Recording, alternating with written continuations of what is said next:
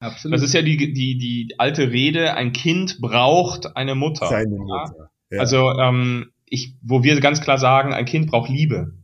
Ja. Völlig egal, von welchem, äh, ne, von welchem Geschlecht ja. diese Liebe kommt. Äh, unser Sohn, ich meine, das ist das beste Beispiel, ähm, der, also ich glaube, dass der uns sehr klar zeigt, wie glücklich er ist und ja. dem erstmal gar nichts fehlt. Ja, da kommen Fragen und äh, je älter er jetzt wird, desto häufiger kommen irgendwo mal Themen auf, wo man ihn begleitet, ähm, aber Welcome to Rhine and Rouse, your favorite no bullshit sex podcast with Jones Bolt.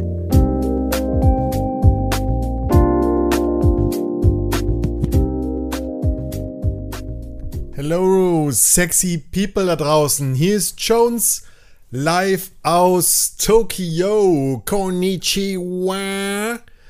Ich reise gerade durch Japan. Äh, nichtsdestotrotz hält mich davon nichts ab, dir natürlich wieder eine geile, geile Folge heute mitzubringen.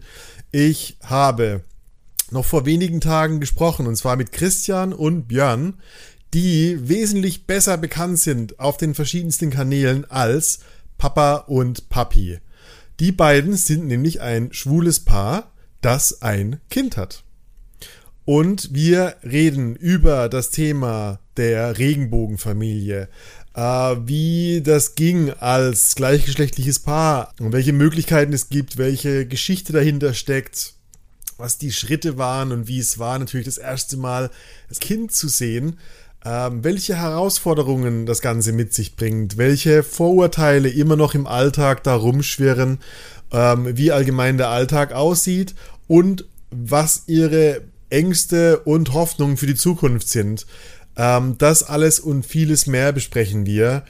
Ähm, ist eine sehr, sehr schöne Folge, äh, um mal wirklich Einblick zu bekommen. Entweder für dich in eine ganz andere Welt, ähm, aber auch einen liebevollen Einblick zu bekommen als gleichgeschlechtliches Paar, was überhaupt geht, ähm, welche Vorteile das Ganze haben kann, ein Kind zu adoptieren und äh, wie gut das klappt, ähm, das und vieles mehr und die ganze Philosophie dahinter, das teilen die beiden wirklich wunderschön. Ähm, und wir reden am Ende auch noch über ein neues Buch, das genau jetzt am 15. November 2022 von den beiden rauskommt, genau diese Themen von Mut etc. anspricht. Ähm, eine sehr, sehr schöne runde Folge, bei der es um wesentlich, wesentlich mehr geht. Von daher, as always, listen to it. Und wie immer, weißt du schon, rein und raus.com. Unsere Workshop-Termine sind online. Am 10.12. steigt eine weitere Temple Night in München, die ich dir warm, warm, heiß, heiß ans Herz legen möchte. Und äh, im nächsten Jahr im Februar kommt der nächste fucking Free Workshop in Berlin zu tragen. Geh auf rein und raus.com und schau dir alles an. Jetzt wünsche ich dir viel Spaß mit der heutigen Folge. Dein Jones.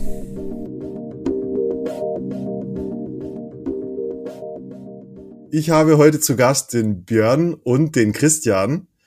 Ähm, willkommen bei Rein und Raus. Ja, servus. Schön, dass oh, wir dabei sein dürfen. Ich habe euch natürlich gerade schon etwas äh, vorgestellt. Ähm, äh, will euch aber gerne die Möglichkeit geben, dass ihr einfach einmal kurz erzählt, wer seid ihr, was macht ihr und warum sollten wir reden? ja, wer sind wir? Ähm, wir sind tatsächlich äh, im richtigen Leben Björn und Christian, alias Papa und Papi. Und äh, wir sind eine Regenbogenfamilie. Das heißt, wir sind vor knapp vier Jahren sind wir Eltern geworden und haben mhm. einen kleinen Jungen bekommen. Das ist unser Pflegesohn und Lukas. Und ähm, seitdem sind wir eben in der Öffentlichkeit und tragen das Bild der Regenbogenfamilie für Akzeptanz, Toleranz, äh, Mut machen, alles, was eben dieses Thema berührt, nach außen. Und das tun wir über diverse Kanäle. Jetzt kommen die Hard Facts noch. Christian ist 40. Ja. Äh, oh, ich wollte es gar nicht sagen. Ich bin, ich bin 44, deswegen kann ich das ganz gut sagen. Ähm, und ja, dann kommt ja immer so die Frage des Berufs. Äh, Christian ja. arbeitet, arbeitet äh, halb über den Wolken und halb auf dem Boden. Also ich arbeite als leitender Flugbegleiter bei einer großen Airline und äh, am Boden als Teamleiter.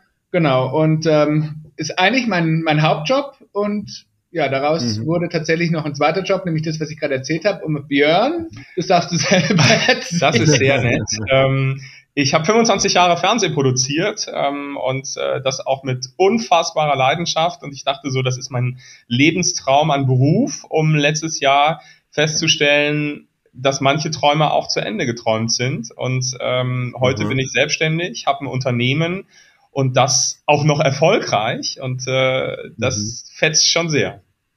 Das fetzt zu allem eure Kombination fetzt wahrscheinlich extrem. Ich bin sehr super, super neugierig. Äh, wir sind über euch gestolpert. Und ähm, ich muss echt zugeben, ich hatte einfach das, dieses Thema Regenbogenfamilie noch nie auf dem Schirm. Mhm. Und ich meine, wahrscheinlich liegt es auch daran, dass alleine schon äh, äh die, die, die, die Heirat für alle, die ist ja noch gar nicht so alt, oder? Ich glaube 2017. Ja, 2018 kam 2017. das Thema. 2017? 2017. Ja. Ich hätte 218 im Kopf. Und ich weiß gar nicht, ob damit dann auch das Recht zur Adoption kam oder ob man das auch vorher schon machen konnte. Ja, du konntest es vorher schon, ähm, dann hättest ja. du aber alleinig adoptieren können ja. äh, und dann wäre der Partner dann mit einer Stiefkind-Adoption hinterhergekommen. Also am Ende okay. hättest du ja. dann trotzdem irgendwie zu zweit adoptiert, aber äh, Deutschland hat sich da unfassbar lustige Gesetze ausgedacht, ähm, wie man es maximal kompliziert macht und unerotisch. Und mit der Ehe für alle hat sich das einfach ähm, komplett ausgeklingt. Also ab dem Moment durften wir oder hätten wir auch als Paar adoptieren dürfen, wobei wir ja nicht adoptiert haben, sondern ähm, wir eben ein, ein äh, Pflegekind in Dauerpflege bei uns haben. Mhm. Mhm. Cool. Ja, und jetzt habe ich gegoogelt und äh, habe erstmal gemerkt oder gelesen, es gibt in Deutschland alleine, glaube ich, über 10.000 mittlerweile Regenbogenfamilien. Ähm, Stimmt das? Habt ihr, habt ihr Zahlen ungefähr? Es sind circa sogar über 18.000 mittlerweile. Oh, okay, völlig alte mhm. Statistik lesen noch dazu. Okay, also Macht da, nichts. Das schießt nach oben. Ich habe also tatsächlich, oben, das kann man vielleicht sagen, das ist in den, also als wir, das kann man vielleicht mal vorwegnehmen, als wir mit Instagram angefangen haben, das ist knapp ja. vier Jahre her, da war das noch ja. ein sehr kleines Thema. Mittlerweile ja. ist es tatsächlich immer mehr und mehr und ähm, viele trauen sich auch und viele wussten tatsächlich auch überhaupt gar nicht, dass es so einfach, also so einfach in Anführungszeichen möglich ist. Denn einfach damit meine ich, es ist der gleiche Weg wie bei heterosexuellen Paaren mittlerweile, ja. gerade aufgrund der Ehe für alle, ähm, dass es im Grunde genommen ähm, möglich ist. Aha. Ja, krass. Gibt es, gibt es überhaupt eine, eine offizielle Definition? Also Regenbogenfamilie heißt grundsätzlich gleichgeschlechtliche Ehe oder ähm, ja, das heißt, also Regenbogenfamilie bedeutet ja, dass einfach ähm, äh, das Familienkonstrukt eben aus äh, zwei gleichgeschlechtlichen äh, Menschen mhm. Ähm, mhm. zusammengesetzt ist, die dann eben ein Kind großziehen, völlig egal, ob das jetzt äh, ne, ein leibliches, ein, ein Pflegekind, ja. ein Adoptivkind, ein Leihmutterschaftskind, wie auch immer ist. Hm. Also am Ende ihr die, ja. die Regenbogenfamilien selber, die schimpfen, also mittlerweile geht es dann irgendwie so dieser Trend dahin, dass man gar nicht ja. mehr als Regenbogenfamilie benannt werden möchte, denn das hat ja schon wieder so eine Sonderform. Auf der anderen Seite finde ich es schon einfach ähm, ja irgendwie auch ein Stück wichtig, es zu, zu, zu erklären. Also ne, es gibt ja Alleinerziehende, es gibt ähm, ja. einfach, es gibt Patchwork-Familien. Ähm, natürlich bezeichnen die sich nach außen auch nicht immer, also wir rennen auch nicht überall hin und sagen, wir sind eine Regenbogenfamilie, sondern wir sagen, wir sind eine Familie. Aber wenn wir darüber reden, dann, dann reden wir über eine Regenbogenfamilie. Ne? Ja. Und also sind die Leute, wenn ihr jetzt irgendwo hinkommt und die Leute kriegen mit, ach so seid ihr in Konstellation, mhm. äh, ist das immer noch etwas, wo die Leute äh, überrascht sind? Naja, sie gucken natürlich, ne? Also sie sind, sie sind schon interessiert, weil komischerweise, also wir haben das mal auf diversen Urlauben haben wir das festgestellt, wenn unser Sohn, ja. was weiß ich, wenn er sich mal verletzt oder wenn er einfach gerade Liebe braucht, ähm, einmal rennt er zu Björn und das nächste Mal rennt er zu mir, ne? Und die Leute fragen sich dann schon, Hüll, wo, wo ist eigentlich die Mama dazu? Und das ja. muss man schon sagen. In den Köpfen ist das schon auch sehr verankert. Ähm, ja. Was aber schön ist, ist, dass die meisten, und das merkt man tatsächlich, sie schenken uns sehr viel Lächeln. Und irgendwann, mhm. wenn sie dann merken, ah, die zwei sind, glaube ich, ganz nett, dann kommen sie auch und fragen. Und das ist für uns immer das Schönste, weil wir finden das total in Ordnung zu fragen. Denn am Ende des Tages, es ist immer noch etwas, was nicht dauerhaft der Norm entspricht, also was man nicht jeden ja. Tag dauernd sieht. Ähm, ja, ja. Wir leben das aber eh ganz offen. Also wir würden zum Beispiel niemals die Hand unseres Sohnes wegnehmen, wenn er sagt, er möchte uns mit, mit uns in der Stadt Hand in Hand laufen in der Mitte. Ne? Wir, nehmen, wir machen das ganz normal. Und umso mhm. normaler wir damit umgehen, interessanterweise, umso weniger interessiert es die Menschen. Auch wenn man natürlich ja. Fragezeichen manchmal sieht. Aber das ist eigentlich eher positiv, muss man tatsächlich sagen. Was ja auch Teil unserer Message ist, ähm, oder für das wir kämpfen am Ende des Tages. Interessant ist, äh, gleicher Urlaub, Campingurlaub, zwei Männer, die auf komplett auf der Watchlist stehen, nach dem Motto, mhm. können die das, kriegen die das hin, muss man denen helfen. Und ja. daneben ähm, hast du zwei Frauen, wo völlig für uns völlig offensichtlich war, ähm, dass es auch eine Regenbogenfamilie war. Und für die Gesellschaft, also für die Menschen da draußen, ah. ähm, die haben die mit dem Arsch nicht angeguckt, weil für den, für den Menschen an sich, ne, der, der sieht ein Kind, sucht eine Mutter, hakt mhm. es für sich ab und denkt nicht mehr weiter drüber nach. Findet das habe ich gerade gedacht. Findet mhm. dieser Mensch aber keine Mutter, dann mhm. geht's los mit, und ich glaube, da können viele alleinerziehende Papas auch von berichten, ja, die sagen, ähm, die immer mhm. auf der Watchlist stehen. Wenn das Kind dann an der Kasse ausflippt, ähm, dann bei der, bei der Mutter ist man wahrscheinlich eher noch genervt und sagt, boah, wann hört jetzt auf zu schreien? Wenn dann Mann ja. steht mit Kind, ähm, dann hat man sofort so ein. Wo ist denn die Mutter? Ja, ja genau. genau. Und es ist tatsächlich lustig, die wenigsten fragen sich, es könnte ja auch von uns einer der leibliche Vater sein. Ja. Rein theoretisch. Ja. Es gibt ja dann doch auch die Konstellation, sie ist zwar nicht so oft, aber sie gibt es, dass Männer, die Kinder und Familie haben, irgendwann sich entscheiden, ich liebe doch das gleiche Geschlecht. Ähm, auch das gibt es tatsächlich, aber das ist in den Köpfen tatsächlich noch nicht so wirklich verankert. Ja, ich, mer ich merke gerade bei mir, wenn ich so reflektiere, ähm, so mein, mein Gesellschaftsgehirn würde davon ausgehen, also äh, kein Vorurteil von mir, aber wahrscheinlich gehen die meisten davon aus, dass eine alleinerziehende Mutter besser geeignet ist für ein Kind als Absolut. zwei Väter. Klar, Absolut. das ist ja die, die, die alte Rede, ein Kind braucht eine Mutter. Seine Mutter. Ja. Also ähm, ich, wo wir ganz klar sagen, ein Kind braucht Liebe. Ja. Völlig egal, von welchem, äh, ne, von welchem Geschlecht ja. diese Liebe kommt. Äh, unser Sohn, ich meine, das ist das beste Beispiel, ähm, der, also ich glaube, dass der uns sehr klar zeigt, wie glücklich er ist und ja. dem erstmal gar nichts fehlt. Ja, da kommen Fragen und äh, je älter er jetzt wird, desto häufiger kommen irgendwo mal Themen auf, wo man ihn begleitet. Ähm, aber ähm, das, also da, da merkst du nicht, dass etwas eklatant fehlt. Ja. Aber da, da habe ich super viele Fragen dazu. Also das interessiert mich am meisten. Und los? Auch so. ja, das ist jetzt, ich habe 40 Fragen notiert und ich weiß, oh, ich komme niemals durch. Ja. Ich meine, für mich äh, als, als erstes, ich wollte noch so historisch bei euch nachfragen, weil ich es einfach nicht weiß, als, als, als schwuler Mann, äh, wann habt ihr für euch einen Kinderwunsch entdeckt? Ähm, also bei mir war das relativ eindeutig. Ähm, ich bin in einer sehr familiären Umgebung groß geworden. Also wirklich, wenn man sich ja. so bilderbuchmäßig vorstellt. Meine Eltern sind bis heute noch verheiratet nach fast über 40 Jahren und ähm, ja mit Tante, Onkel, Bruder, allem drum und dran. Und für mich war sehr früh klar, ich hätte auch ganz, ganz, ganz gerne Kinder, weil ich dieses Familienkonstrukt weiterleben möchte. Ähm, mhm. Irgendwann, als ich dann tatsächlich gemerkt habe, mh, hm, so mit, mit Mitte 13, 14, oh, ich glaube, ich finde tatsächlich Männer viel spannender als Frauen, ähm, mhm. habe ich tatsächlich, und es ist ja in den 80ern gewesen, ne, ähm, Anfang 90ern, so, ähm, habe ich gemerkt, so lange her, so lange her ja, ich darf nicht darüber nachdenken, ähm, da hat man tatsächlich, da, da gab es das ja noch nicht in der Form. Da gab es das vielleicht unter, schon, ja, aber versteckt oder oder sehr selten, also ganz selten, so dass ich diesen Wunsch für mich begraben hatte. Und ähm, ja. also in mir hat ja. dieser Wunsch immer geschlummert, tatsächlich. Okay. Mhm. Mhm. Ich glaube, also ich war Babysitter der Stadt, äh, der, Stadt, der Stadt, der Straße, übertreiben wir es nicht. Ähm, äh, ich fand das mega cool, Kinder jeden Alters. Ich bin so ein Erklärbär. Ich, ich liebe mhm. es auch dann mit ne, so Alter, weiß ich nicht, ab vier, fünf, ne, wenn du auch zur Kommunikation gehen kannst, dann so die Welt zu erklären. Und sei es, wie Gras mhm. wächst mhm. oder wie Menschen auf den Mond fliegen. Und ähm, mhm. das fand ich immer super. Aber als ich dann eben, ich bin ich bin quasi, das ist so die Geschichte nach außen, hetero nach Amerika, habe für Disney gearbeitet und kam schwul zurück.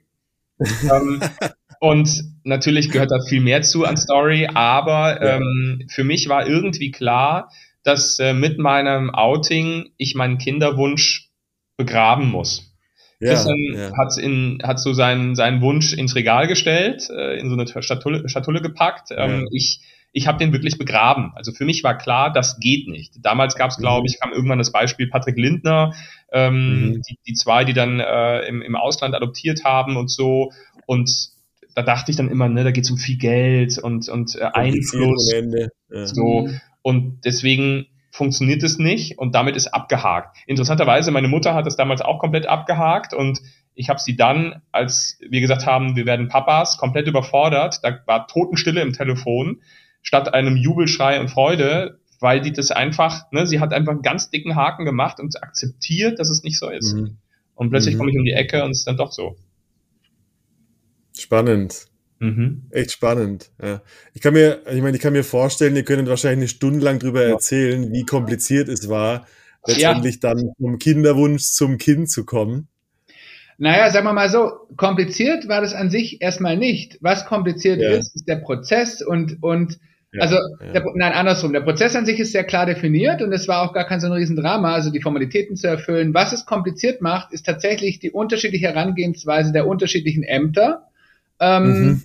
Und im Zweifelsfall auch tatsächlich, weil das System, also die Welt dreht sich schneller als das System vielleicht beim Jugendamt, ob man das so sagen darf, ohne das zu werten. Aber ähm, es ist einfach so, dass wir einer der, nicht der ersten, das ist falsch, aber wir waren natürlich schon sehr schnell dran nach dem Thema Ehe für alle und da waren zum mhm. Beispiel die ganzen Formulare noch gar nicht umgestellt. Ich weiß nicht, ob die bis heute umgestellt sind, aber da steht immer noch ganz klassisch Mutter und Vater drin. Ähm, wir wurden zum Beispiel gefragt, ähm, die, äh, unsere Lieblingsfrage, die wir immer nennen, zu wem sagt das Kind denn eigentlich Mama? Ähm, mhm. also, bei Ihnen. Bei also Ihnen, bei, bei uns, uns beiden. Äh, sind schon ja, ja. viele Fragen gewesen. Ne? Also wir sind zwar auf sehr viel Offenheit äh, gestoßen vom Jugendamt, tr trotzdem hat man gemerkt, wir bringen das System irgendwie durcheinander. Und ähm, am Ende war der Prozess, war der gut und wir auch in den Seminaren, die wir besucht haben, ne, wir hatten super viel Offenheit.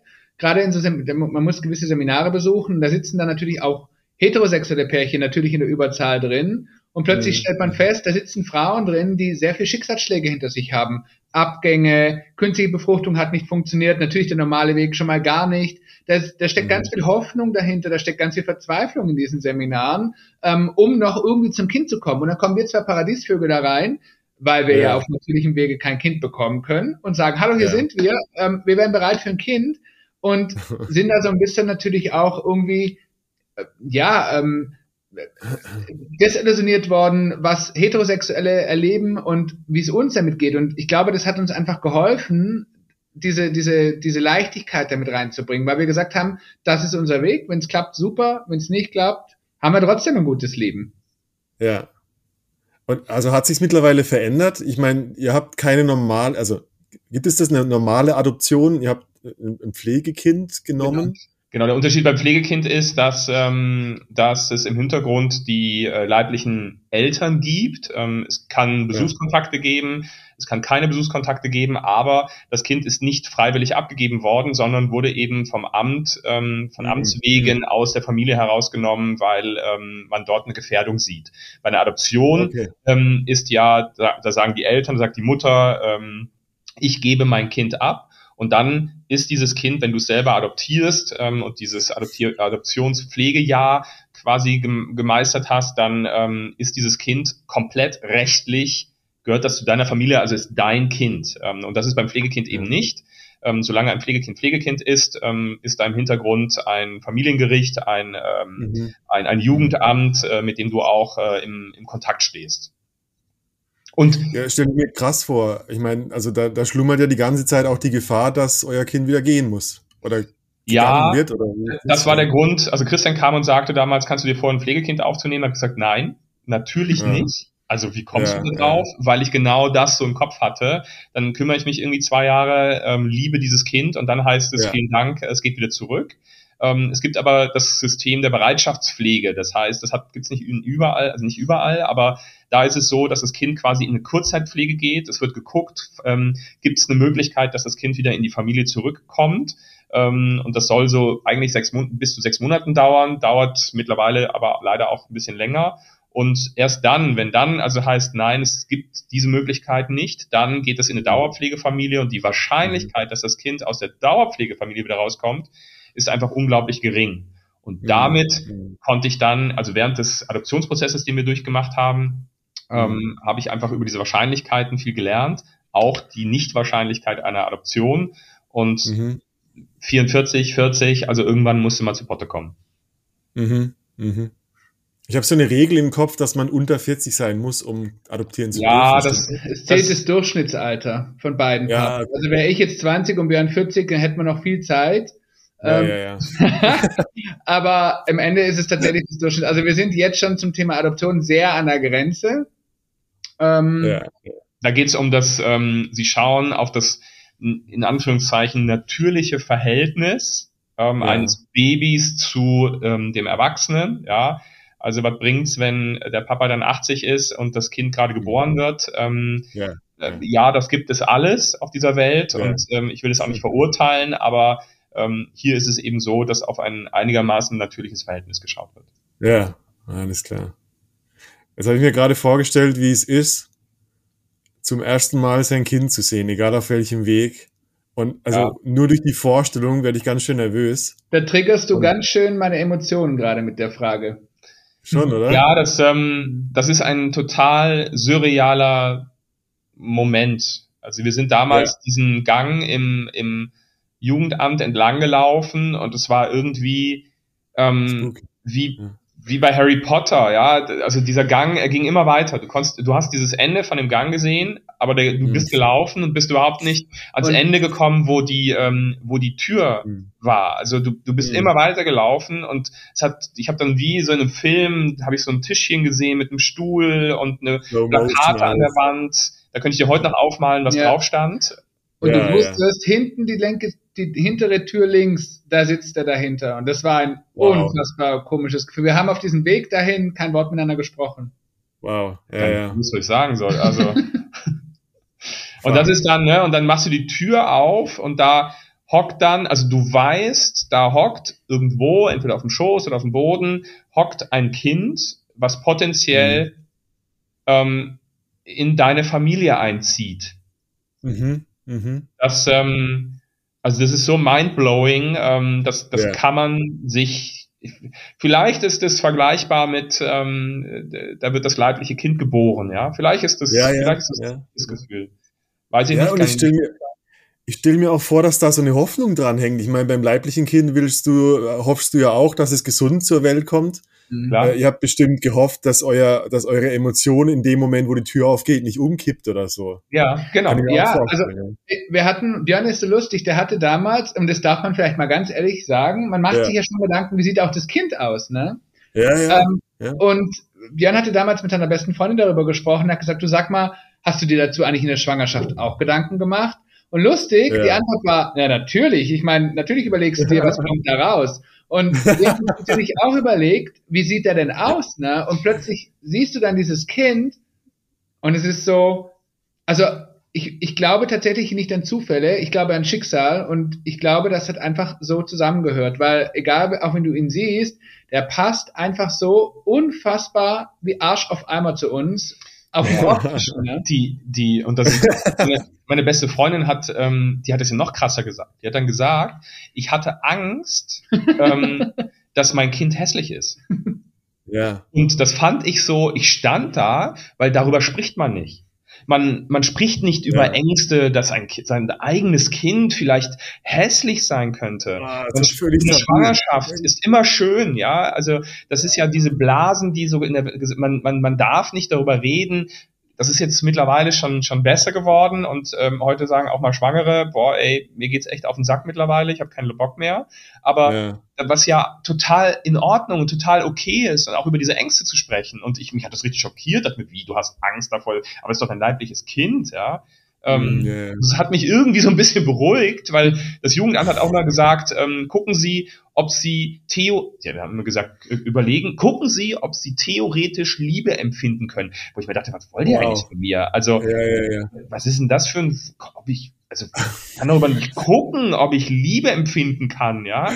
was, was für eine abstruse ähm, äh, Aufgabenstellung, ja? Ich glaube, in dem Moment, Ängste, ja in dem Moment, wo wir Sorry. den gesehen haben, war einfach klar, okay, jetzt müssen wir über nichts mehr viel philosophieren. Also ja. das ist schockverliebt. Die Ängste gehen sogar weiter. Ich meine, das ist völlig pervers. Ich habe äh, mal bei einer Freundin, die ein Kind bekommen hat, äh, war ich dann nach der Geburt zu Besuch und das Baby liegt so im Bettchen. Mhm. Und äh, ich frage sie so, und wie ist es, freust du dich? Und sie sagt, voll schön, aber er ist so groß.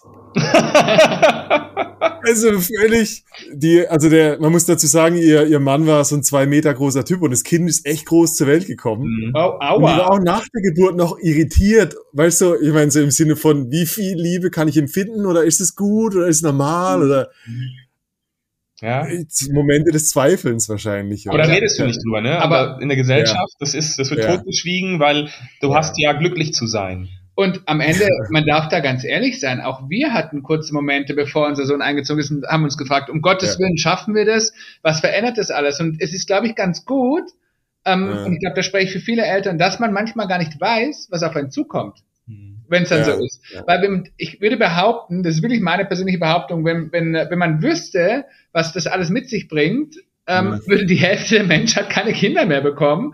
Weil das verändert tatsächlich das Leben komplett und einmal von äh, einmal wirklich umgedreht. Ne? Das ist einfach so. Und auf der anderen Seite würden wir tatsächlich Eltern, werdenden Eltern wünschen, mhm. dass sie einen Teil dieses Prozesses ähm, durchleben, den wir durchlebt haben, also den wir zwangsweise mhm. durchlebt haben in, in den mhm. Pflegeprozessen weil es so pervers viel um Reflektieren ging, um wie, ah, wie, sind, ja, wie sind wir selber groß geworden, was für Werte haben wir, was für Werte möchten wir so einem Menschen, neuen Menschen mitgeben. Ja. Ähm, und das, das war, das ging uns voll auf die Eier, vor allem mir, weil das, das war so redundant, weißt du, ich mag, ich bin ein pragmatischer ja, Mensch, lass uns einmal drüber reden und dann ist auch gut. Aber ähm, in diesen Prozessen ist also Redundanz, jedes Mal werden dieselben Fragen gestellt, immer in anderer Form und denke mir, okay Leute, ich habe das System verstanden jetzt. Ich habe schon fünfmal beantwortet, warum muss ich sie nochmal beantworten?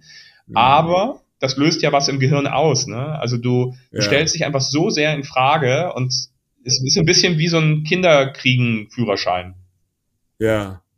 Ja, ich meine, ich drehe es um und ich, und ich denke mir, äh, wie viele traumatisierte Kinder sind auf der Welt, weil die, ja. weil die Eltern überhaupt nicht darüber nachgedacht haben, ja. was sie da machen. Ja, absolut, also, genau voll, voll gut eigentlich in der Hinsicht. Ja, ja und, und es ist halt auch so einfach, ne? Also ich meine, ja. das muss man tatsächlich sagen. Ich meine, einmal rein und raus, ne? Und, ja. äh, und äh, schon, schon kann es passieren, ne? Und bei uns war das halt eben nicht nur einfach so. Und ja. ich hab, es war viel rein und raus. Ja, ich hatte, also ich, ich darf das erzählen, ich hatte, es war wirklich viel rein und raus. Bis, ähm, der Bauch ist trotzdem gekommen, auch ohne Schwangerschaft. Ähm, und ich hatte gerade erst vor wenigen Tagen eine Situation erlebt, wo eine Mutter alleine mit ihren zwei Kindern unterwegs war und ich erlebte, wie sie ihr eines Kind anschrie und sagte, ähm, du nervst mich total. Manchmal hätte ich am liebsten meine Ruhe vor dir. Und da habe ich echt gedacht, Wahnsinn, warum hast du Kinder? Also ich meine, du kannst mhm. das ja denken, ne? aber sowas zu äußern, was das in diesen Kindern auch auslöst, das ist schon extrem. Mhm. Und ich finde, das ist, das ist, also da war ich kurz davor, was zu sagen. Mhm. Trotzdem weiß man sehr, also wissen wir heute sehr klar, dass Elternsein auch ganz oft bedeutet, über seine eigenen Grenzen zu gehen. Mhm. Und dann mit ja. diesen über den Grenzen gehen, diese, das auch noch im Griff zu haben, das ähm, bedeutet ganz, ganz viel, ähm, ja, wie sagt man dazu, ähm, auch, auch Selbstkontrolle. Also mhm. sich selbst noch irgendwie zu kontrollieren, obwohl ich schon weit über meiner Grenze bin. Ja, da gehört dann Schlafentzug dazu, das ist wie Folter. Ähm, ganz schrecklich, ganz schlimm. Und dann aber trotzdem, wenn du über dieser Grenze hin bist, trotzdem noch ähm, dich selbst im Griff halten, wenn es dann um Launen geht, ne, um Autonomiephase, um äh, also einfach um, um Verhaltensweisen, die eben nicht nur duzi duzi schön sind. Ähm, das ist ja. schon, das ist schon eine krasse Herausforderung. Ja, krass. Ich meine, ganz generell, jetzt unabhängig vom, vom Alltag, ich stelle mir vor, alleine schon, dass ihr habt eine Art von Vorbereitung. Mit Sicherheit habt ihr irgendwie ein Buch gelesen, was mache ich mit meinem Kind, oder? Also, wie gehe ich? Ja, das habe ich gemacht. Das habe ich gemacht, aber ich habe ganz schnell gemerkt, das ist nett. Ja. Aber die Wahrheit ist eine ganz andere. Ja. ja weil ich glaube, das, ich, ich stelle mir auch vor, dass da, äh, dass ihr wahrscheinlich, dass du wahrscheinlich extrem vielen Stereotypen über den Weg gelaufen bist, was diese Grund, so stillschweigende Grundannahmen betrifft. Stimmt's? Also, ja, klar. Das Kind braucht seine Mutter in Anführungszeichen. Ja, ja, natürlich. Klar. Ah. Und ähm, ich meine, auch wir, das ist so unser Hass, Hassthema, was wir aber trotzdem gerne rausholen, weil wir einfach ähm, weil, weil, weil die Leute drauf stoßen wollen. Ne? Das ist ja immer diese klassische ja. Frage dann, wer ist bei euch, ähm, wer übernimmt bei euch die weibliche Rolle und so weiter, wo ich schon fast ja, ja, mit Stinkefinger komme und sage so, ey, ganz ehrlich, warum müssen wir 2022 noch über Rollenverteilung, über die klassische Rollenverteilung sprechen? Es gibt einfach, natürlich hat jeder eine Rolle, aber ähm, es trotzdem, es kann jemand genauso gut äh, waschen und theoretisch auch Löcher bohren. Ähm, also, warum soll es das nicht geben? Warum muss der eine Klar. nur waschen können und der andere nur Löcher bohren können? Ähm, ja. Das, das, das führt mich, das führt mich zu meinen heißen Fragen. Yes. Ja. Ähm, ich, ich habe mir, ich, ich dachte mir, es gibt ja nicht nur, ich sag mal, heteronormative Vorurteile, sondern ich glaube auch, dass solche Vorurteile ganz generell vielleicht auch viele gleichgeschlechtliche Partner davon abhalten, überhaupt über das Thema Adoption nachzudenken, weil es halt irgendwie wirkt. Ja. Ihr habt ja vorhin selber erzählt, so im Kopf, oh, ich bin schwul, dann geht das ja nicht. Ja, genau. Seid ihr bereit für ein paar Fragen? Yes. Ja. Wenn du die Antwort betragen kannst. Haut mir, eine, haut mir eine rein, wenn es, ich meine, so heiß sind sie gar nicht, aber Aha. trotzdem. Uns schockt nichts. Denkt ihr, Okay, Frage Nummer eins.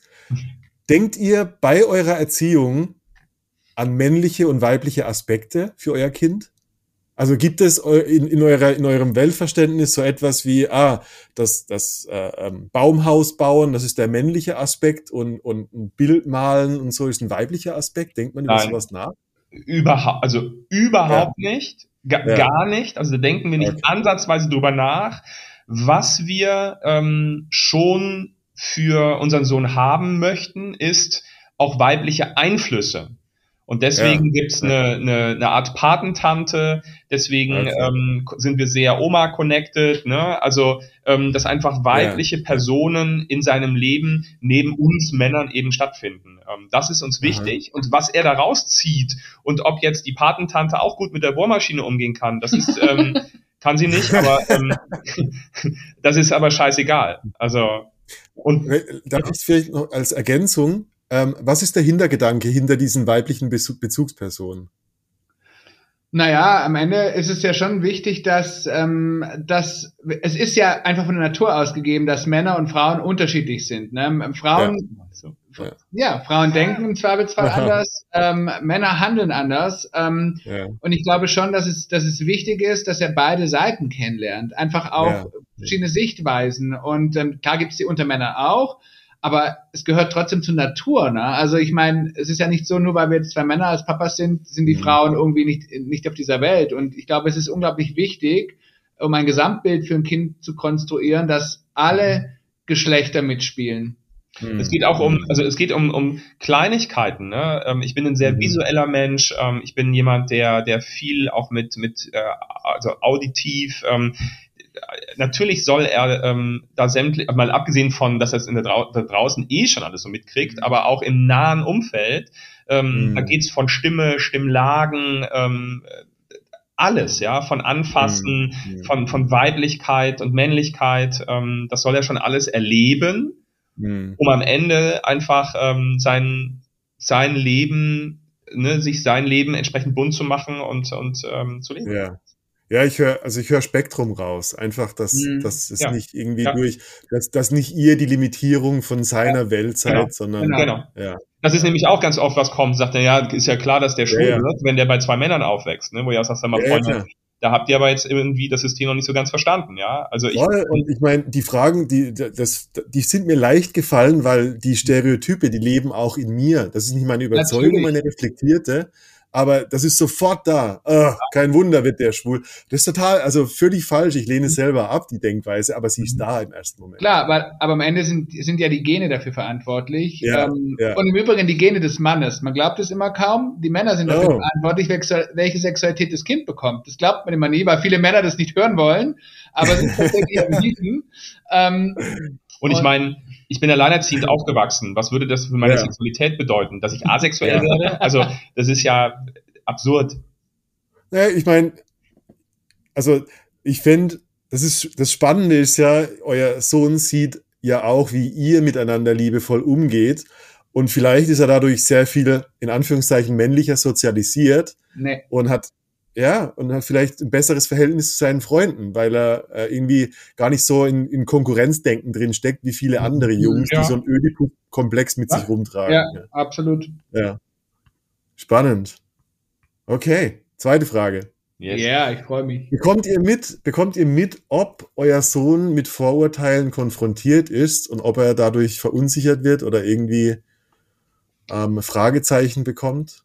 Also, ähm, naja, von Vorurteilen, also auch Kinder, ne, die leben ja, äh, sprechen wir über Kindergarten ähm, oder andersrum. Ich habe ganz viele in der Elternzeit, ähm, habe ich bei uns im Dorf und wir zusammen dann auch da draußen in der Welt einfach für Präsenz ähm, ge gearbeitet. Ne? Also wir haben einfach Präsenz ja. gezeigt, ähm, um mhm. einfach den Wind aus den Segeln zu nehmen, dass wir nicht ähm, zwei Typen sind, die im Einhornkostüm äh, glitzerpupsend irgendwie durchs Dorf laufen, ähm, sondern dass wir einfach zwei coole Typen sind, mit denen man ähm, ein Bierchen trinken kann, bei denen man auch eine Bohrmaschine bekommt, ausgeliehen bekommt ähm, und so weiter. Ähm, und ähm, um den Wind aus den Segeln zu nehmen, damit er äh, vielleicht viel weniger ähm, mit Vorurteilen eben zu kämpfen hat. Und natürlich, mhm. Kinder werden älter, dann fangen sie an zu reden, ähm, die leben selber in, in äh, hetero-basierten ähm, Familien ähm, und dann kommen natürlich Fragen auf. Ähm, und äh, natürlich, wir gehen sehr offen mit seiner Geschichte um und ähm, mhm. erklären ihm das und ähm, er er gibt es dann entsprechend auch wieder und ähm, ist damit völlig cool, weil er kennt es ja auch nicht anders.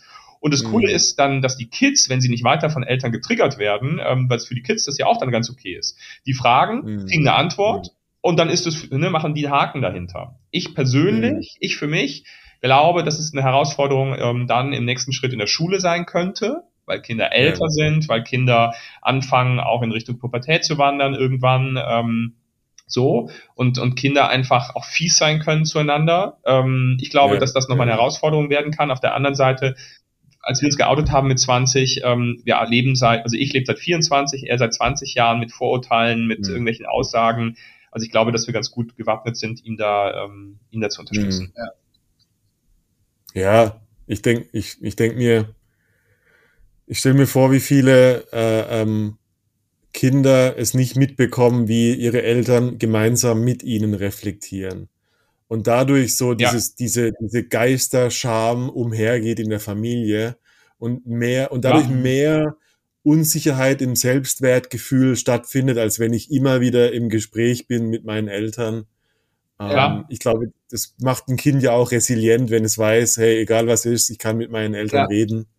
Ja. Ähm, ist mit Sicherheit, also in meiner Erfahrung ein viel, viel, viel wichtigeres ähm, eine viel wichtigere Basis für eine Resilienz später, wenn es in die Pubertät geht, wo Bullying und Mobbing und, und genau. Vorurteile und so weiter Absolut. hochkommen.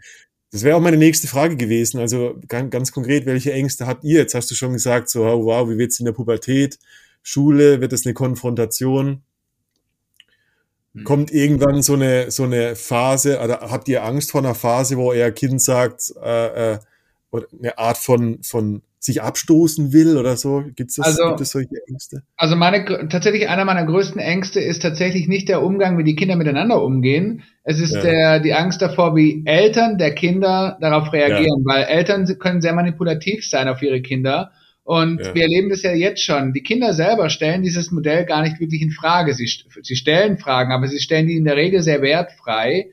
Ähm, mhm. Ganz oft ist tatsächlich das Thema die Eltern dahinter, das wirklich der Punkt, die im Zweifelsfall ihren Kindern irgendwas eintrichtern, was sie äh, ihnen erzählen, was im Zweifelsfall dazu führt, dass dann Mobbing stattfindet, ja. ja. Und ähm, eigentlich müsste man mehr an das Thema wirklich Elternschaft rangehen, als an die Kinder, ja. weil wie gesagt, die Kinder selbst sind erstmal unbefleckt und das erleben mhm. wir, egal wo wir sind, in Kinderhotels, auf Spielplätzen, die Frage kommt, aber die Frage wird auch ganz schnell irgendwie wieder löst sich in Luft auf. Und mhm. ähm, deshalb arbeiten wir ja auch so sehr in der Öffentlichkeit, um einfach auch dieses Mindset der Eltern ein Stück weit zu verändern. Alleine Sprache ist so wichtig. Ne? Mhm. Also wir sagen ja auch immer ganz bewusst, ähm, warum sagt man immer noch zu seinem Sohn, wenn du meine Freundin mit nach Hause bringst oder zu deiner Tochter, wenn du einen Freund mit nach Hause bringst?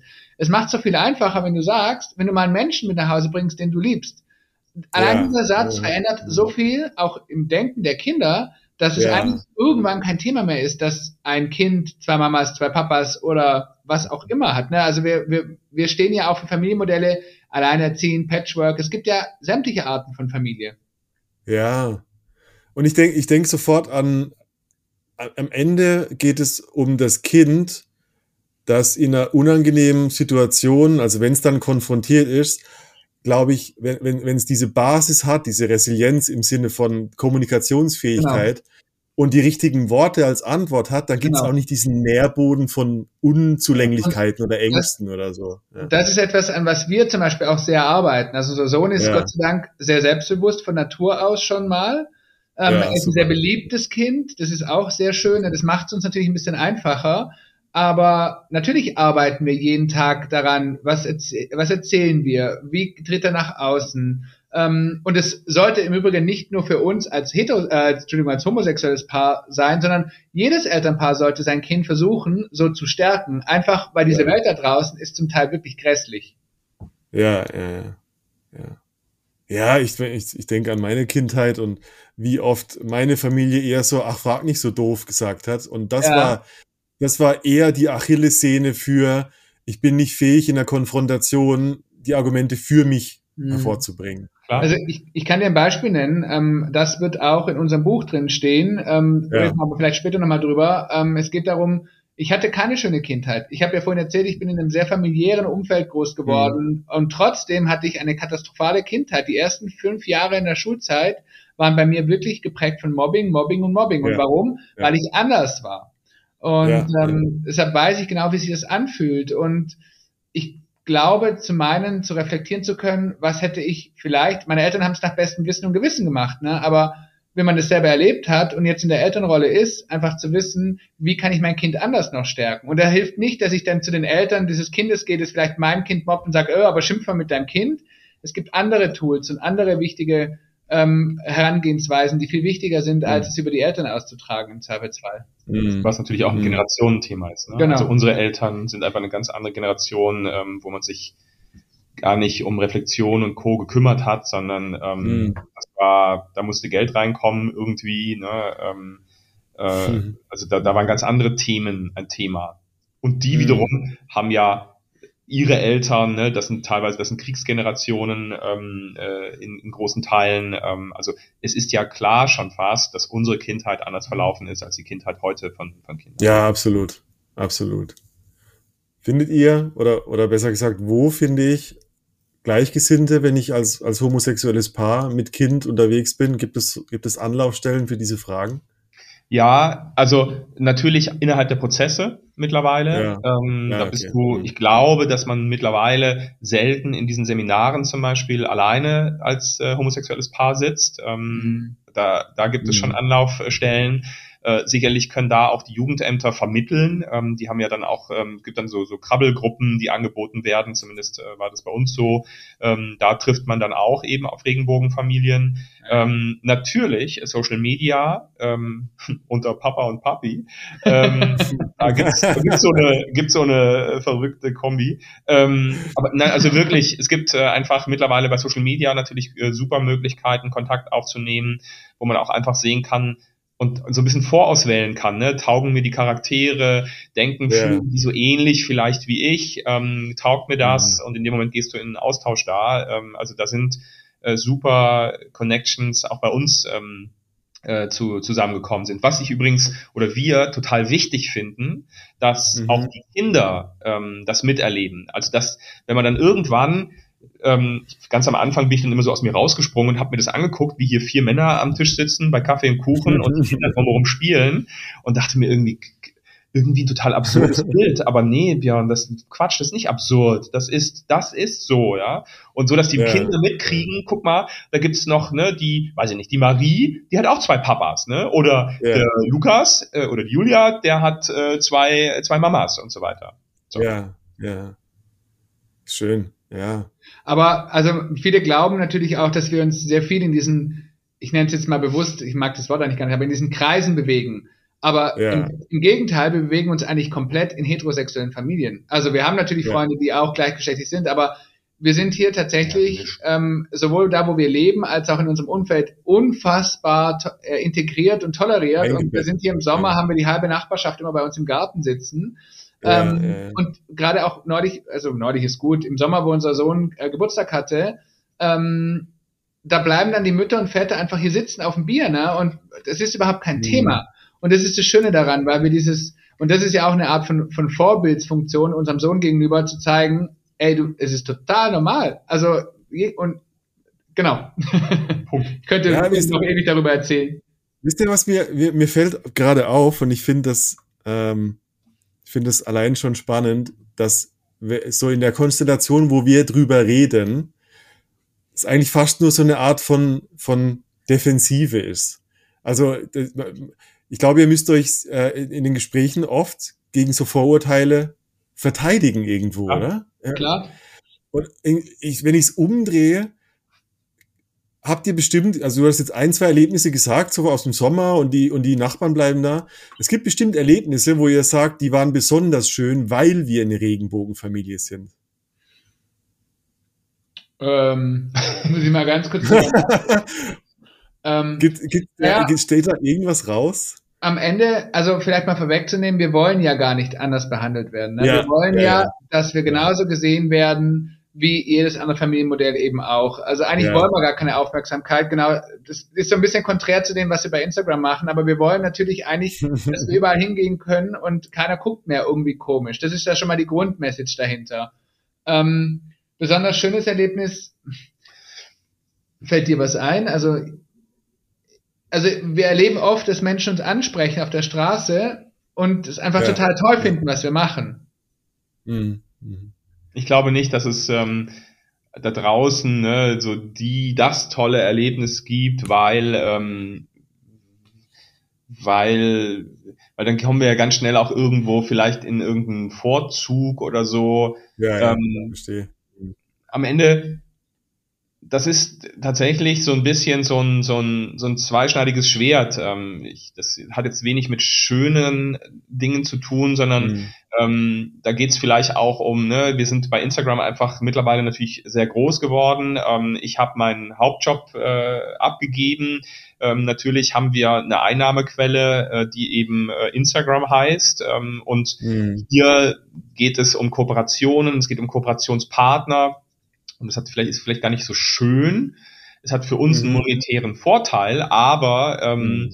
da ist immer sehr, es ist sehr schwer herauszulesen, macht die Firma XY, also, genau, unser Management sagt dann immer, ja, ihr kriegt auch Sachen angeboten, die kriegen eigentlich, die kriegst du in der Größe nicht angeboten, die kriegst du erst in, ne, wenn du und so weiter. Millionen. Und, ja. Naja, woran liegt es? Es liegt natürlich auch an diesem Marketing-Aspekt. Ähm, wir als Firma ja, müssen zeigen, dass wir divers denken und da ist es immer sehr schwer, also das könnte, das ist ein monetärer Vorteil, aber es ist dann die Frage, was steckt dahinter, ja. Ähm, ich, ich meine, solange man nicht wie die UEFA damals äh, damit umgeht und plötzlich ähm, erst schimpft und dann sein, sein, sein Logo irgendwie in Regenbogenfarben hinsetzt, ähm, das ist natürlich schon krass. Ähm, aber ja, ja.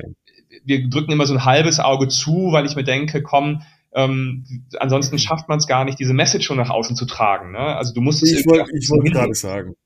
Es gibt, äh, ich, ich denke, es gibt die, die, die Botschaft, ich, ich spreche da immer gerne von trojanischen Pferden. Also mm, nutzt ja. doch, nutzt doch die, die Company, die, die gerne, also ja. die, die in, den, in, in, in einen gewissen Rahmen passt, ja. äh, als Träger für eine Botschaft, die viel größer ist als der, der kommerzielle Effekt Absolut. davon. Ja, ja, ja genau. Absolut. Also, das ist dann, glaube ich, so der, der parallele Ritt, wo den man eingeht, glaube ich. Also völlig legitim aus meiner Sicht. Ja.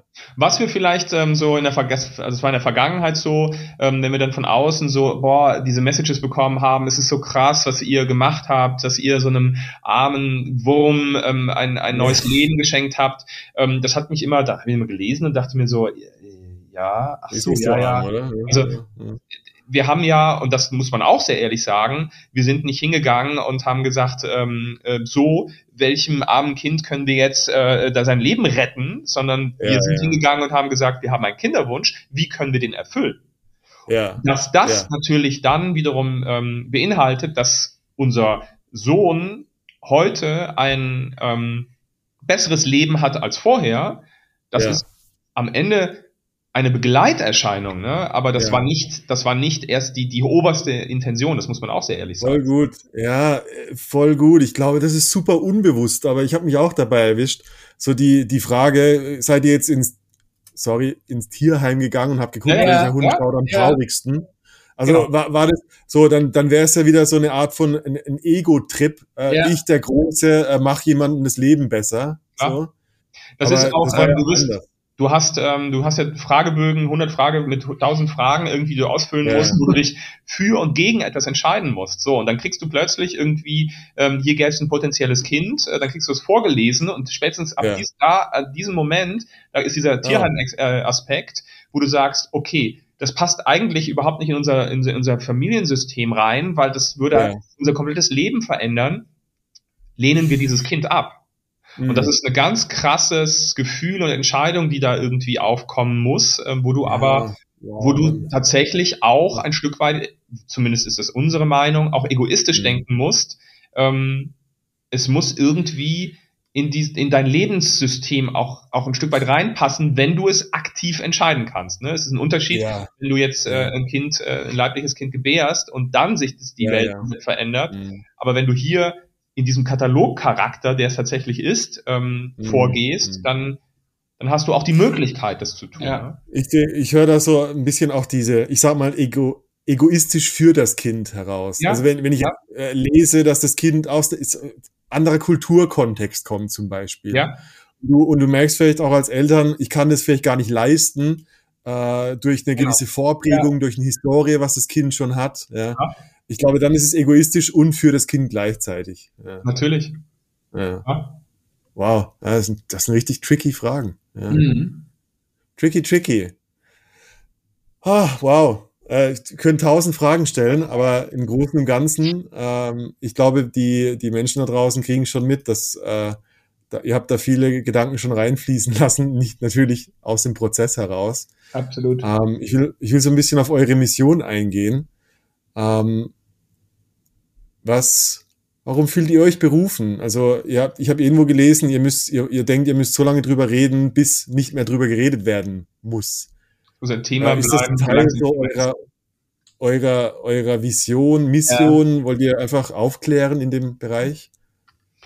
Ja, ja wir haben wir haben vor, vor, vor drei Jahren, vor gut drei Jahren, ähm, saßen wir hier ähm, im Garten und haben uns überlegt, hey, lass uns doch irgendwie lass uns so einen Instagram-Account öffnen, weil wir irgendwie das Gefühl haben, wir können, wir können Menschen oder andere Menschen haben früher für uns, für uns als Schwule gekämpft, dass wir Händchen haltend auf die Straße gehen können, dass wir unsere Liebe zeigen können und ähm, dass wir heute heiraten können, dass wir adoptieren können und so weiter. Und irgendwie haben wir mhm. das Gefühl, dass wir so einen kleinen Mosaikstein für die jetzige, für die nächste Generation irgendwie mit da reinlegen können. Und yeah. naja, yeah. drei Jahre später ähm, ist das, hat das einen riesen Bums getan, ähm, mhm. unglaublich viele Plattformen. Ähm, ich habe meinen Job an den Nagel gehängt, ähm, weil ich einfach festgestellt habe, das, was ich im Fernsehen da gemacht habe, ich habe Menschen entertained, unterhalten und ich habe vielleicht für einen kurzen Moment Menschen glücklich gemacht. Mhm. Aber irgendwie habe ich das Gefühl, dass ich mit dem, was wir hier tun, noch was ganz anderes bewirken kann und dass ich das viel nachhaltiger bewirken kann und Menschen mhm. nicht nur für einen kleinen Moment glücklich machen kann, sondern alleine durch das, was wir in der Vergangenheit erlebt haben, unsere, ich nenne es immer Meteoriteneinschläge, ähm, mhm. in denen wir mit Mut nach vorne gegangen sind und dadurch glück, immer glücklich waren oder glücklich wurden, ähm, mhm. das möchte ich gerne anderen Menschen, Menschen mitgeben. Und so ist das eine Kombi-Packung geworden. Es gibt einfach die Instagram-Plattform, es gibt den Podcast mhm. ähm, Papa und Papi Männerhaushalt. Ähm, wo wir natürlich tatsächlich auch noch viel detaillierter über unseren Prozess auch sprechen, wo wir Menschen mitnehmen ja. auf die Reise, wo wir aber auch Themen ansprechen, die vielleicht andere nicht ansprechen. Ähm, also wirklich auch wahnsinnig, wahnsinnig spannend. Und äh, es zeigt mhm. uns am Ende des Tages, gerade bei Instagram auch, über 100.000 Menschen, die uns folgen, die uns tagtäglich begleiten, ähm, was uns mhm. stolz macht, ne, dass wir dieses, dieses Thema nach außen tragen können. Und ja. mittlerweile, und mittlerweile, ähm, Entschuldigung, ähm, habe ich das ja nochmal umgedreht und habe gesagt, hey, pass auf, ähm, ich möchte ein, ein weiteres ähm, großes Standbein aufbauen, um vielleicht auch ein bisschen unabhängig äh, von, von dieser Plattform Instagram auch zu werden. Ähm, mhm. Ich möchte als Speaker daraus gehen. Ähm, ich möchte über Träume, über Mut und Glück sprechen und ich merke oder wir merken gemeinsam, wir können eben Menschen bewegen und ähm, das mhm. funktioniert super. Es wird im 2023 ein Seminar geben, ein erstes. Also da ja, ist ja, noch so viel in der Pipeline, dass, dass es echt fetzt. Sehr voll. Ich meine, die, die ganze, die Story, die ich von euch kenne, über Website, über Instagram und so mhm. weiter. Mhm. Ähm, ich meine, das, das, dass 100.000 Leute euch folgen, das beinhaltet ja auch das Metathema. Ich meine, man Persönlichkeiten ziehen einen, glaube ich, an, wenn sie durch die Angst gegangen sind. Das ist einfach die ultimative. Persönlichkeitsentwicklung. Ähm, weil wie, ich glaube, jeder das Gefühl hat, er bräuchte ein bisschen mehr, weil, weil wir vielleicht auch schlummernde Träume haben, wo wir sagen, mhm. hey fuck, mir geht der Arsch auf Grundeis. Und ich meine, dieser Prozess der Adoption, ähm, vielleicht auch der Prozess mit in, auf Instagram damit rauszugehen und so weiter es sind ja unglaublich viele Konfrontationen am Ende. Und, und das äh, ist, das hat ja, ja. Das ist, ähm, das ist ja nur die Spitze des Eisberges, ne? Christian, ja, ja, genau. wir haben, halt, wir, haben ähm, wir bringen jetzt, äh, jetzt kommt unser Buch raus, Träume passen in keine Schublade, ähm, und da geht es quasi darum, Christian in seiner Kindheit, ne, dieses mhm. riesen Mobbing-Thema. Er hat mir das erzählt und mir liefen die Tränen runter, wie er da rausmarschiert ist. Ähm, mir mhm. hat man erzählt, ähm, ich habe hab das Gymnasium in der 11. Klasse abgebrochen und ähm, war aber Schulsprecher und äh, trotzdem hat man mir attestiert, also der Klassenlehrer, dass meine Mutter kam und sagte, aus ihrem Sohn wird nichts. Und diese ganzen ja. Meteoriteneinschläge, ähm, ja. die fingen, fingen in der Kindheit an und ziehen sich durchs ganze Leben durch. Ja, oder ja. eben auch, was, was viele Menschen, also dieses Buch, das ja ab 15.11. oder seit 15.11., je nachdem, wann man den Podca Podcast hört, ja. ähm, was rauskommt, da geht es auch ganz viel um das Thema Mut zu haben, vielleicht aus alten Konstrukten rauszugehen. Beispielsweise mein mhm. Mann, also Björn, der seit, nach über 20 Jahren das Fernsehen verlassen hat und was ganz mhm. anderes macht, ne? diesen Mut zu haben, in die Selbstständigkeit krass, zu gehen. Also es dreht sich gar nicht nur alles ums Kind, sondern es ist so eine Gesamtpackung aus mutig sein, nach vorne gehen, auch tatsächlich Rückschläge einzustecken. Auch die haben wir eingesteckt. Die haben wir sowohl im Kindesprozess eingesteckt, die haben wir im Privaten mhm. eingesteckt. Aber wie komme ich da raus und wie gehe ich nach vorne? Und ähm, auch das beschreibt dieses Buch ganz, ganz gut. Ne? Also, ich habe ein, ich hab ein Lieblingskapitel, da geht es um Schubladenwände. Und äh, beim Schreiben mhm. habe ich ganz viel nochmal, ich wusste selber, ne, ähm, wir, wir alle stecken Menschen ähm, Dinge in, in Schubladen. Und ich habe aber ganz ja. viel noch, ähm, noch, noch zusätzlich darüber gelernt, ne? auch wie, wie wichtig, mhm. wie wichtig Schubladen sind. Also für unser tägliches mhm. Leben, wenn wir nicht mhm. in Schubladen stecken würden, dann würde unser System komplett heiß laufen und du würdest den Mittag wahrscheinlich gar nicht mehr, gar nicht mehr, ja, mehr schaffen. Ähm, unser Gehirn aber, ist ein Stromsparer. Ja, ja. ja aber wie wichtig es eben auch ist, ähm, und das ist dann wiederum unser Ansatz, wie wichtig es ist, auch Menschen eine Möglichkeit zu geben, diese Schublade wieder aufzumachen und mal wieder den Kopf rausstrecken zu lassen und sagen, okay, komm, das war jetzt, ne, das war die falsche Schublade einfach. Ähm, ja. Mega gut. Wow. Ja. Ich will es so stehen lassen. ich, äh, ich finde es cool. Ich habe äh, eine letzte Frage, die stelle ich ganz gerne am Ende unseres Podcasts.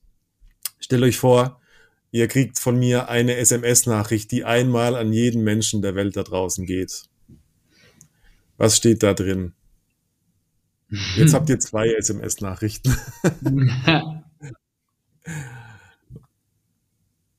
naja, also ich, bei mir ist es relativ einfach. Ja. ja. Ich würde tatsächlich sagen, äh, Träume passen in keine Schublade. Mhm. Und bei mir, und das trage ich tatsächlich auch tätowiert auf meinem Oberinnenarm, das Gute findet immer seinen Weg. Mega schön. Ja. Super. ja, ich will das immer kurz wirken lassen. Ich finde es äh, ich find's klasse, was ihr macht. Ich finde es klasse, wie ihr drüber redet. Ähm, das äh, ermutigt, glaube ich, sehr viele Menschen, mutig zu sein, welche Richtung sie auch immer einschlagen. Mhm. Christian und Björn, Papa und Papi, Uh, wo finden die Leute mehr über euch? Ich glaube, ihr habt es schon erwähnt. Uh, ähm, Papa und Papi.de ist eure Website. Also pass und auf. los geht's. Ihr findet, wir haben natürlich eine, wir haben eine eigene Homepage, papaundpapi.de. Ja. Dann findet ihr uns natürlich auf Instagram mit Papa und Papi, logischerweise. Es gibt den Podcast Papa und Papi Männerhaushalt. Es wird unser Buch geben oder gibt unser Buch ähm, Träume passen in keine Schublade. Bei YouTube, äh, bei Eltern, Eltern wie wir, die sind wir die Regenbogenfamilie. Ein Jahr lang wurden wir begleitet. Wo wir auch sehr intensiv und sehr detailliert über, über unseren Prozess sprechen ja, das sind so die, die Hard Facts sozusagen, wo man, wo man uns erstmal findet. Also genug Möglichkeiten, um uns und im Übrigen auch bei Instagram, wenn Menschen darunter sind, die sich wirklich interessieren, wir beantworten zu 99,9 Prozent alle Nachrichten selbst. Und ja. ähm, egal wie viele Follower wir haben, also wir nehmen uns die Zeit. tun wir sie 100 Prozent. Äh, andersrum, genau, das wollte ich eigentlich sagen. Ja, naja, manchmal gehen ja die Nachrichten unter. Genau, aber die beantworten ja. anderes. Genau, die beantworten kann, das, das wollte ich eigentlich damit sagen. Gut, dass es mal Mann gibt, der klärt es dann immer nochmal auf. Also genau, ähm, dafür sind wir auch da und dafür nehmen wir uns auch die Zeit und es ist ganz, ganz wichtig. Und im Übrigen auch für heterosexuelle Familien, die gerne adoptieren ah. oder pflege. Also es ist total wurscht, weil der Prozess ist derselbe. Schaut rein, Leute, danach braucht man kein Netflix mehr, definitiv. ihr, habt, ihr, viel, ihr, macht viel, jeden Tag sind die 100 Stories voll. Ich denke mir so, wow, ja, nicht schlecht. Ja, wir, sind so eine on, wir sind so eine ongoing Lindenstraße quasi. Absolut. Das ist wohl wahr. Ich drücke euch die Daumen für alles weitere, auch für euer Buch natürlich. Dankeschön. Ähm, wie gesagt, die meisten Menschen hören uns gerade jetzt vor eurem Launch am kommenden Mittwoch, den, was war es, 15. 15. November? 11. Genau. Daher, ist aber jetzt schon vorbestellbar. Wir, wir verlinken euch natürlich in den Show Notes für alles weitere und dann, cool. äh, ja, kaufen Sie jetzt. alles klar, ihr zwei. Vielen Dank. Danke, ähm, mein Lieber. Und bis bald mal. Ciao, ciao. Ciao. ciao.